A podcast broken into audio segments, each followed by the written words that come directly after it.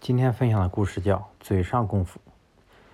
理发师傅带来一个极为憨厚的徒弟，徒弟学艺三个月之后正式上岗。徒弟给第一位顾客理完发，顾客照了照镜子说：“头发留得太长了。”徒弟无言以对。师傅在一旁笑着解释：“头发长使您显得含蓄，这叫藏而不露，很符合您的身份。”顾客听罢高兴而去。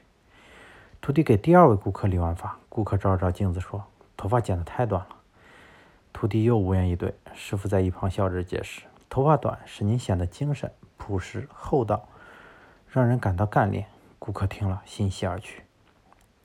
徒弟给第三位顾客理完发，照了照镜子，挑不出明显的毛病，一边交钱一边说：“理发的时间太长了。”徒弟无语。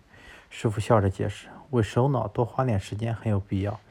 您一定听说过‘进门苍头秀士，出门白面书生’吧？”顾客听罢，大笑而去。徒弟给第四位顾客理完发，顾客照了照镜子，也挑不出明显的毛病，一边付款一边说：“动作挺利索，二十分钟就解决问题，为什么不做的再仔细一些？”徒弟不知所措，沉默不语。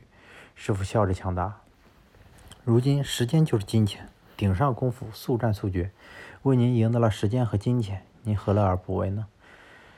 顾客听了，欢笑告辞。不管徒弟理得怎样，也不管顾客如何挑剔，师傅总能说得顾客高高兴兴、欢欢喜喜离去。闭店之后，徒弟怯怯地问师傅：“您为什么处处替我说话？其实我做的连我自己都不满意。”师傅慈祥地说道：“每一件事情都包含着正反两个方面，有对有错，有利有弊。一句话可以说的人跳，一句话也可以说的人笑。